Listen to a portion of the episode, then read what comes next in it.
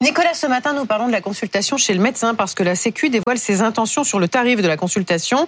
Aujourd'hui, euh, le tarif de base, c'est 26,50 euros et l'assurance maladie propose de l'augmenter de combien?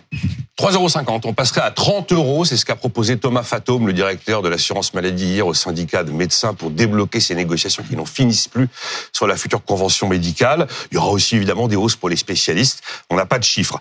Quand l'assurance maladie propose 30 euros, ça veut dire qu'elle propose de monter le montant qu'elle rembourse à 30 euros. Le patient, ça change rien. C'est Mm. pas lui qui paye, c'est la collectivité, c'est l'assurance maladie.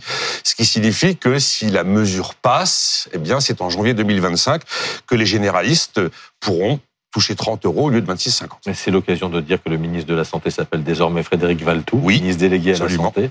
C'est un patron de la fédération hospitalière. Ouais, c'est ça, Mathieu France, Croissant exactement. Donc le, patron passa- de- le passage de 26,50 euros à 30 est indolore pour le patient. Ah, ben si, si, si.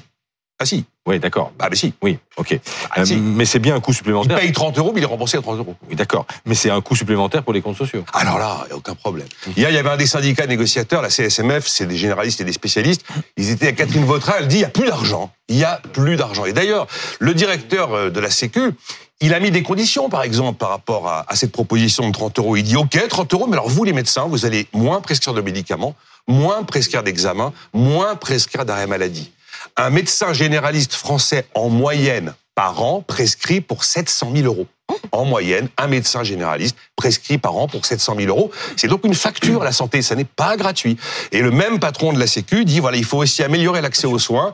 Donc, par exemple, il y a un vrai effort à faire sur les gardes pour la première partie de la nuit. Mais dire qu'il n'y a plus d'argent, c'est vraiment la réalité? Oui, c'est la réalité. Aujourd'hui, on va probablement avoir une révision de la croissance à la baisse par Bercy. Attention, pas une petite.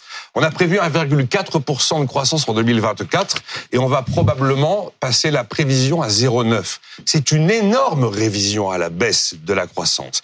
Ça veut dire que d'ores et déjà, on est à peine en février, on sait que les prévisions de recettes de l'année, elles sont mortes. Ça veut dire qu'on est à peine en février qu'il va falloir aller chercher soit des économies supplémentaires, soit des recettes supplémentaires. Et le chiffre circule à Bercy depuis 48 heures.